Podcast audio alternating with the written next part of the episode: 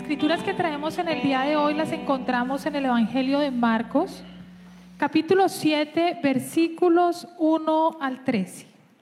Nuevamente, para los que trajeron sus Biblias, eh, estamos en el Evangelio de Marcos, capítulo 7, versículos 1 al 13.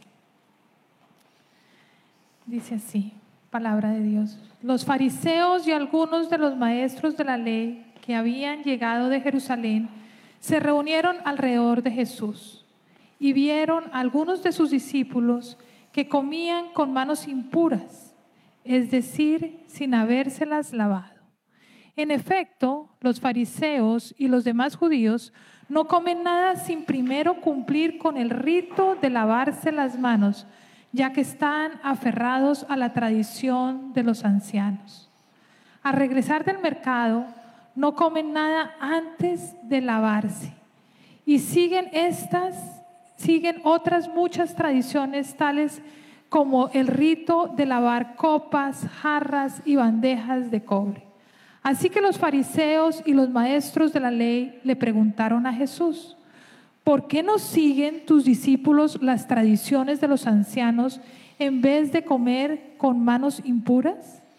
Él les contestó, tenía razón Isaías cuando profetizó acerca de ustedes, hipócritas, según está escrito.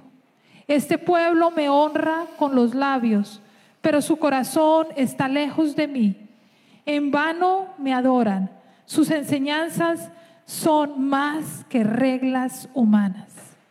Ustedes han desechado los mandamientos divinos y se aferran a las tradiciones humanas. Y añadió, qué buena manera tienen ustedes de dejar a un lado los mandamientos de Dios para mantener sus propias tradiciones. Por ejemplo, Moisés dijo, honra a tu padre y a tu madre, y el que maldiga a su padre o a su madre será condenado a muerte. Ustedes en cambio enseñan que un hijo puede decirle a su padre o a su madre, cualquier ayuda que pudiera haber dado es corbán, es decir, ofrenda dedicada a Dios. En ese caso, el tal hijo ya no está obligado a hacer nada por su padre ni por su madre. Así, por la tradición que transmiten entre ustedes, anulan la, anulan la palabra de Dios y hacen muchas cosas parecidas. Esta es la palabra de Dios para el pueblo de Dios. Amén. Los invito a orar. Padre amado, te damos infinitas gracias por la oportunidad de estar en tu templo, de estar aquí alabándote, Señor, y también recibiendo tu palabra. Yo te pido, Señor, que mis palabras sean tus palabras y lo que tú quieres predicar en el día de hoy pueda llegar a cada uno de nosotros, a nuestra alma, a nuestro espíritu, de tal manera que podamos ser transformados, que cuando salgamos de tu templo, podamos sentir tu presencia y la transformación que tú das a través de tu Espíritu.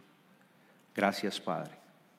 Te pedimos esto en el nombre de tu amado Hijo Jesucristo, a quien nosotros amamos. Y todos nosotros decimos amén. Amén.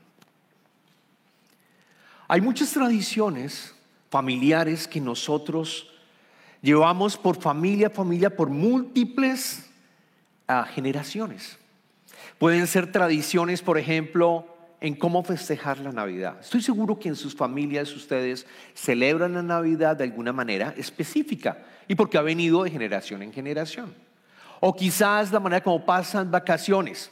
Todos quizás van al mismo sitio anualmente a pasar vacaciones cuando estaban en sus países y aquí quizás están haciendo lo mismo de cierta manera, creando una nueva tradición de cómo pasar vacaciones yendo al mismo sitio quizás, pero continúa tradición tras tradición. Otros, por ejemplo, tienen una tradición culinaria que se repite por tradición, por generaciones. En mi casa, por ejemplo, en mi casa hay un ponqué que mi mamá prepara que es un ponqué negro.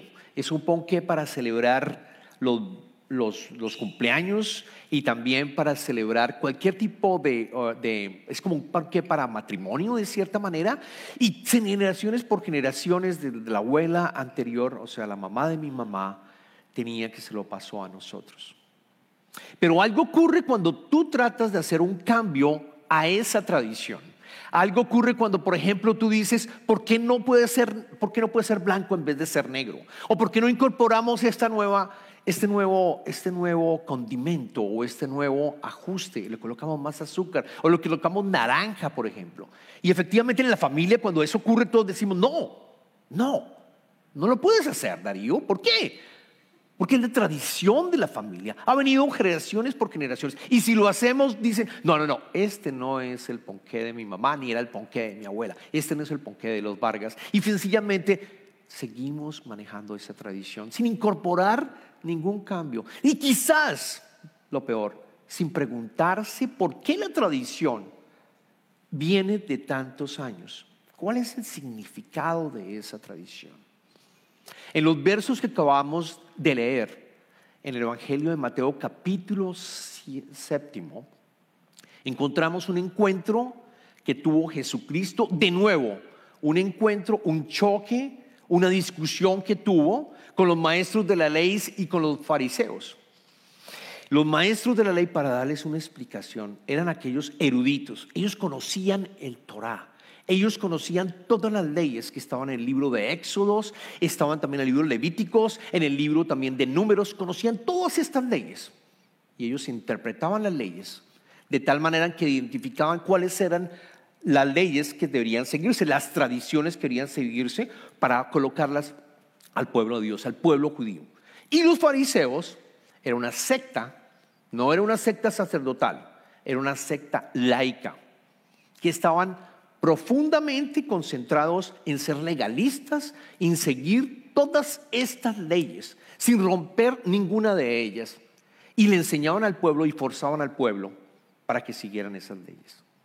Estas personas, estos dos grupos, los fariseos y también los, los, maestros de la ley y los escribas, que son otro tipo de grupos, tenían la autoridad en Jerusalén. Y leemos al principio, en los primeros versos, y se dan cuenta que los fariseos y los maestros de la ley viajaron de Jerusalén a Capernaum, donde se encontraba Jesucristo en el área de Galilea.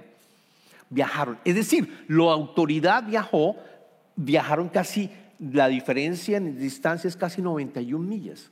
Prácticamente estaban dispuestos a ir allí. No es que tuvieran una cita con Jesucristo, sino que querían ir allá a observar lo que Jesucristo estaba haciendo, con el propósito de ver si rompía alguna de las reglas. Ellos, él o los discípulos de Jesucristo. Para ese entonces Jesucristo ya había realizado varios milagros, había, había multiplicado los panes, había alimentado más de cinco mil personas. Dicen las escrituras también en el Evangelio de Marcos al principio que él enseñaba con autoridad, no como la autoridad que tenían los maestros de la ley, superior Luego tenían envidia y querían ver de qué manera Él rompe las leyes. ¿Va a sanar a alguien quizás un día sabático donde no se podía hacer ningún tipo de trabajo? ¿Qué van a hacer los discípulos donde va a romper algún tipo de ley? Ese era el objetivo por el cual ellos viajaron de Jerusalén a Capernaum y se pudieron observar a los discípulos. Y vieron a los discípulos que los discípulos comían sin lavarse las manos. Y si tú lees las escrituras, tú pensarás, wow, grotesco, ¿cómo va a ser esto? ¿Cómo, ¿Cómo van a comer sin lavarse las manos en una época en donde había tanta contaminación? ¿no? En realidad, lo que estaba diciendo es, no se lavaban las manos siguiendo la tradición de los maestros de la ley. ¿Cuál es la tradición de los maestros de la ley? El que ellos habían impuesto era que tenían que lavarse las manos como si fueran un sacerdote, y eso está en el libro de Éxodos. No lo quiero, Éxodo, no lo quiero colocar acá, pero lo que decía el libro de Éxodo es que el sacerdote debía lavarse las manos como se las lava un cirujano, completamente, empezando por acá, llegando hasta el codo, para poder entrar al tabernáculo. ¿Qué hicieron entonces los maestros de la ley, los fariseos? Extendieron la ley que era para el sacerdote en Jerusalén y la extendieron a todo el pueblo judío. Y dijeron, bueno, ¿por qué no nos lavamos las manos para estar completamente puros, para estar dignos de la presencia del Señor? implementaron esta nueva ley, la extendieron, la ley del Torah la extendieron de tal manera que absolutamente todos deberían lavarse las manos de esta manera. Y no solamente hicieron eso, sino también había una serie de leyes en esos libros que le comenté, que se pueden resumir en tres categorías de leyes. La primera tiene que ver con la suciedad. La segunda tiene que ver con las enfermedades. Y la tercera tiene que ver con algo que tú tocas que está podrido o que está muerto. Y todas ellas, las leyes, están escritas de tal manera que si tú te encuentras con algo que está rompiendo esa ley que Dios le dijo a Moisés, deberías llevar a cabo una acción específica para poder estar puro. Son las leyes de lo que es puro e impuro y puedas estar entrando al tabernáculo. Por ejemplo, un breve resumen. En temas de, suciedad, si encontraban mold en tu ropa, en tu casa, debías sacar, la ley decía que deberías sacar todo lo que estaba en tu cuarto eh, y toda la ropa, limpiarla hasta que el mold se eliminara y de esa manera pudiera volver a ir al tabernáculo y estar en la presencia del Señor. En enfermedades, cualquier tipo de hemorragia que tú tuvieras te consideraba impuro y tenías que limpiarte. Tenías que limpiarte y sanarte y apartarte del pueblo de Dios de tal manera que cuando ya estuvieras sano pudieras volver. Era el sacerdote quien decía, ya puedes volver, ya puedes llegar otra vez a incorporarte e ir al tabernáculo. Cualquier tipo de pus, cualquier tipo de piel en la piel, infección que tuvieras en la piel, también significa eres impuro. Tienes que retirarte del pueblo, del pueblo de Israel, tienes que apartarte hasta cuando tú tengas sanidad para poder ir. Igual en el tema de, de, poder, de podrirse. No puedes tocar un cadáver de un animal o un cadáver de, de una persona humana porque quedas impuro. Tienes que estar siete días para volver a ganar otra vez la pureza y entrar al templo y adorar al Señor. ¿Por qué Dios colocó estas reglas? Por dos razones. La primera era para proteger al pueblo de Dios de Israel. Porque obviamente no es como hoy en día que tenemos la medicina, obviamente. Si alguien está enfermo y si alguien tiene algún tipo de, de, enfermedad contagiosa, va a contaminar al resto. Luego tenía que retirarse. Y Dios les dice, retírense de tal manera que cuando ya estés sano puedas volver a incorporarte. Y de tal manera que no vayas a contagiar al resto del pueblo de Israel. No, no contagiar al pueblo de Israel. Esa es una de las razones. Y la otra quizás más importante también. Es porque nos dice, les dice a ellos y nos dice a nosotros, nos dice a nosotros, que la suciedad, que la suciedad, que, que las enfermedades contaminan nuestro cuerpo de la misma manera como el pecado contamina nuestro espíritu. De la misma manera como el pecado contamina nuestro espíritu. Porque había leyes para manejar también el pecado. Para que tú pudieras estar nuevamente en, comunicación con Dios. Tenías que llevar a cabo un sacrificio de animales, una cantidad de sacrificios específicos para poder estar otra vez en comunión con, con, con Dios, con Jehová también. Entonces, ¿qué, ¿cuáles son esas dos? Las reglas eran el, fundamento, era, era la, eran el objetivo, separar para que no se contaminara el resto. Y segundo, que es más importante en mi opinión, es precisamente para evitar que nosotros nos contamináramos en nuestro cuerpo y en nuestro espíritu. Entonces, ¿qué hicieron los fariseos? Extendieron esas reglas. Extendieron esas reglas para sentirse limpios en cuerpo y en espíritu. Y es cuando empiezan a crear estas tradiciones. Ya se sentían santos, puros por haber hecho esto. Y empezaron a crear cosas tan eh, adicionales a la ley, por ejemplo, que si una persona tocaba moneda romana, se consideraba impuro. Eso no estaba en la Biblia, eso no estaba en la ley, pero lo habían colocado. Que por ejemplo, un samaritano, o sea, los gentiles, como no era judío, se consideraba impuro si tú tocas a un samaritano o si vas al, sitio donde ellos viven. Ni siquiera puedes comer la comida y así creaban una serie de reglas, extendiendo la ley de tal manera de ellos poderse sentir limpios, puros, de cierta manera, sentirse con una pureza de cuerpo y de espíritu. Entonces cuando, cuando Jesucristo se da cuenta de esto, lo empiezan a cuestionar, le responden con Isaías, con unos versos de Isaías que están en el capítulo, volvamos al capítulo 7, versículos 6 y 8. Y le responde de esta manera, les dice, él les contestó cuando le preguntaron por qué no siguen la tradición de los, de los ancianos en vez de comer con manos impuras, les contestó, tenía razón Isaías, el profeta Isaías, cuando profetizó acerca de ustedes, hipócritas, según está escrito. Este pueblo me honra con los labios, pero su corazón está lejos de mí. En vano me adoran. Sus enseñanzas no son más que reglas humanas. Los llamó hipócritas, porque por dentro, como lo dice, el profeta, su corazón estaba lejos de Dios. Se sentían con autoridad, se sentían puros porque estaban teóricamente siguiendo esta serie de reglas que ellos se crearon, se estaban sintiendo autolim, se estaban autolimpiando por, por, por, por mm, sus propios medios, pero en realidad no estaban honrando a Dios, en realidad no lo estaban adorando. Y las enseñanzas son como más, son más que reglas humanas les, dijo perfectamente lo que estaba ocurriendo.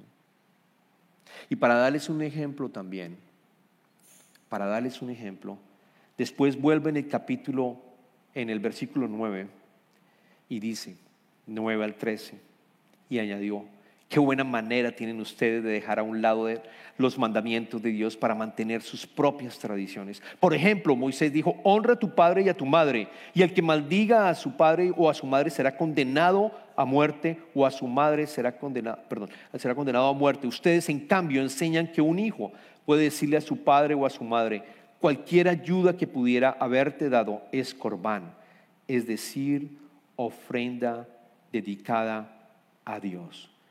En ese caso, el tal hijo ya no es obligado a hacer nada por su padre ni por su madre.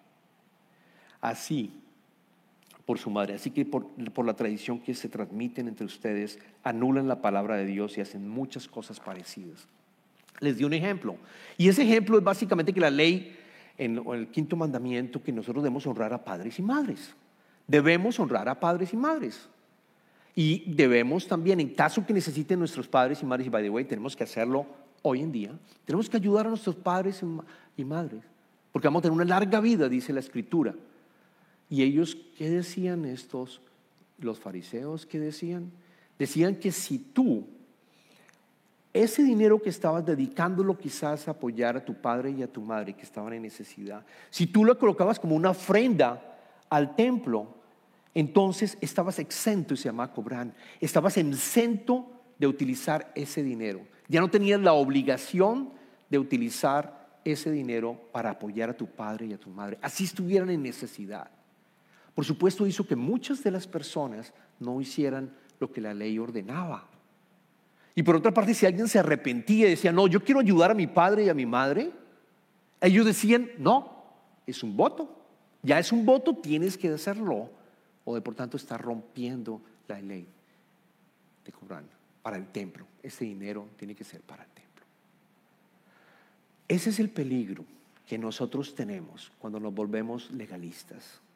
Y estamos en las series La guerra de amores. Este es otro de los amores que nosotros podemos llegar a creer entre nosotros mismos. En que nosotros podemos llegar a auto, en auto limpiarnos en espíritu en que nosotros podemos llegar a ser, empezar a ser legalistas y manejar la religión de tal manera que nosotros podemos llegar a estar limpios con el, con el Señor, a estar realmente y caminar limpios sin necesidad de, de tener una relación con Él. Es cuando la religión, cuando nosotros manejamos religión en vez de tener una relación con Jesucristo, con Jesucristo. Por eso Jesucristo más adelante nos dice, Jesús nos dice que lo que contamina a una persona no es lo que entra en su cuerpo desde el exterior, como la comida o lo que tocas, sino que lo que sale de tu corazón, lo que sale de tu corazón. No es lo que contamina dentro y más adelante lo vamos a explicar en unos versos que colocó, en unos versos que vamos a colocar. Entonces, ¿cómo nos volvemos? ¿Qué pasa cuando nos volvemos legalistas? ¿Qué pasa cuando empezamos a seguir las reglas. Y quizás decimos, por ejemplo, voy a orar. Voy a orar 30 minutos en la mañana y voy a hacerlo de esta manera y esta otra y me coloco porque de esa manera voy a estar cerca del Señor. O quizás voy a ir al servicio y a todos los servicios a pesar de que de pronto no pongo atención a lo que diga el pastor ni lo aplico. O voy a ir a todos los cursos bíblicos y tampoco voy a aplicarlo. Nos volvemos legalistas pensando que estamos limpiándonos espiritualmente cuando en realidad estamos alejándonos del Señor. A mí me pasó. A mí me encanta, por ejemplo, el tema que tiene que ver con la vida monástica, con, los, con ah, las prácticas espirituales, tener, tener la posibilidad de estar en silencio mucho tiempo, tener la posibilidad de estar orando. Y cuando uno estudia, y cuando uno estudia la historia de la Biblia, lo que se llama la, la oficina divina, las horas de la iglesia, es básicamente la posibilidad en donde tú tienes, te invitan a que tú ores durante ciertas horas durante el día. Lo puedes hacer antes de que el sol salga, después de que el sol salga, a las 9 de la mañana, a las 12 del día, a las 3 de la tarde, cuando el sol tiene el sunset, cuando el sol está, eh, sunset, cuando el sol está descendiendo, me siguen acá, y finalmente a las 9 de la noche antes de acostarte. Y haces tú una oración, se llama la oficina divina. Y es preciosa esta manera de estar en comunicación con Dios. Bueno, pues yo tomé el, tema legalista. Y entonces cuando, como los teléfonos pueden colocar alarma, yo dije, no, yo voy a ir mucho más que eso. Voy a empezar a orar por el Señor cada hora. Y puse una alarma cuando estoy despierto, desde las 9 de la mañana hasta las 6 de la tarde. Y en esa época me acuerdo que yo estaba trabajando. Y yo estaba en mi, en mi, en mi trabajo eh, que llevé antes de tomar el ministerio. Y empecé a hacerlo y me di cuenta, es imposible, es imposible llegar a hacerlo. Estaba siendo legalista porque incluso cuando yo estaba trabajando escribiendo un correo o cuando yo estaba hablando en una reunión, era imposible que yo llegara a hacer un alto en el camino y poder orar y hacer una pequeña oración. Me estaba volviendo legalista, me estaba apartando de Dios. Me di cuenta que ese no era el camino. Podemos caernos, podemos caer en esa tentación de tratar de auto limpiarnos, de tratar de que nosotros seamos justos ante el Señor, haciendo las cosas y nuestras obras de tal manera que nos permita acercarnos. Así no funciona. Y es lo que Jesucristo les dice. No funciona de esa manera. Y es lo que Jesucristo le dijo a los fariseos y le dijo también a los maestros de la ley, a todos los que estaban allí e incluso a sus discípulos. Voy a saltar hasta el verso 18, pero su casa, si ustedes leen los versos anteriores, él le dice a todos los que estaban allí también presentes, precisamente que no es lo que entra de que viene de afuera, sino lo que está en tu corazón, lo que está en tu corazón. Los discípulos no entendían, entonces cuando entran a la casa que Jesús tenía, que el Evangelio de Marcos la llaman la casa donde él quizás dormía, donde él quizás permanecía, en el, en el verso con sus discípulos. En el verso 18 le dice a sus discípulos, en el verso 18 les dice, tampoco ustedes pueden entenderlo. Les digo, ¿no se dan cuenta de que nada de lo que entra en una persona puede contaminarla? Porque no entra en su corazón sino en su estómago y después va a dar a la letrina.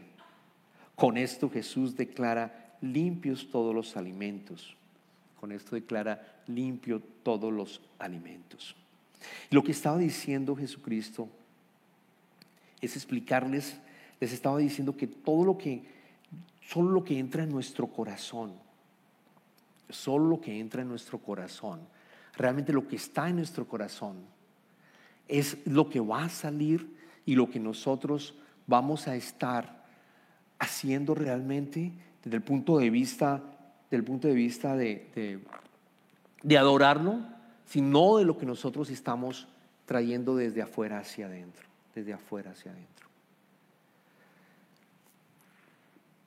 En el, en el, en, lo otro que tenemos que tener en cuenta es el, es el de, el de entender que no funciona y que más adelante perdón, el verso 18, 23. Más adelante también les dice lo siguiente, verso 18. Les dice, tampoco ustedes pueden entenderlo, perdón, 23. Les dice, porque se, de adentro del corazón humano salen los malos pensamientos, la inmoralidad sexual, los robos, los homicidios, los adulterios, la avaricia, la maldad, el engaño, el libertinaje, la envidia, la calumnia, la arrogancia y la necedad. Todos estos males vienen de adentro y contaminan a la, a la persona. La solución es Jesucristo. La solución es Jesucristo. La solución es Jesucristo que te dice a ti, no importa cómo tú estás, no importa qué tan sucio tú estás, no importa qué tan pecaminoso te sientes, lo que tienes que hacer es entregar tu vida a mí. Lo que tienes que hacer es dejar de querer ser Dios y dejar de querer colocar leyes en tu vida para tú encontrar esa santidad.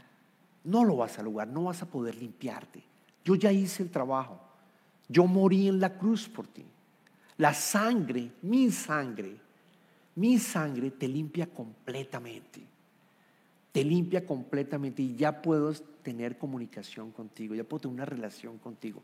No necesitas hacer absolutamente nada, sino aceptarme de corazón, aceptar mi sangre, aceptar mi sangre como, aquel por el medio del cual todos los pecados pasados, presentes y futuros los he completamente borrado de tu vida.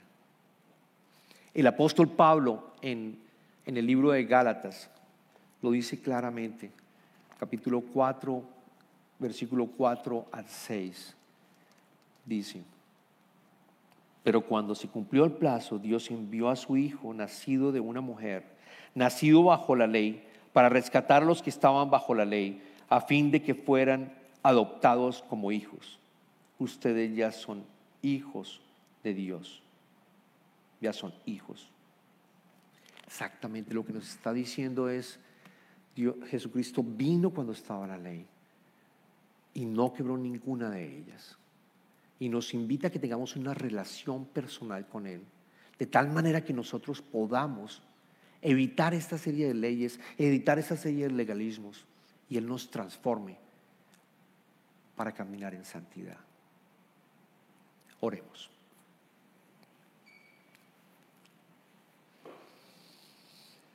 Señor, te damos infinitas gracias por tu palabra.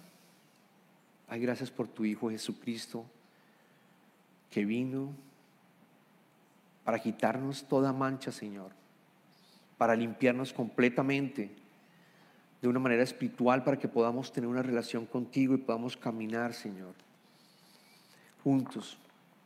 Te pedimos, Señor, que si hay en este momento cualquier sentimiento de impureza que nosotros podamos estar sintiendo, alguno de los que están en tu templo siente ese, ese sentimiento de impureza por algo que ha hecho que tú crees que no puede ser, que no puede ser perdonado, Señor que esa persona pueda decirle, decir internamente, Jesucristo necesito de ti, necesito que entres a mi vida y me limpies completamente, de tal manera que no vuelva a aparecer esos sentimientos de culpabilidad, Señor.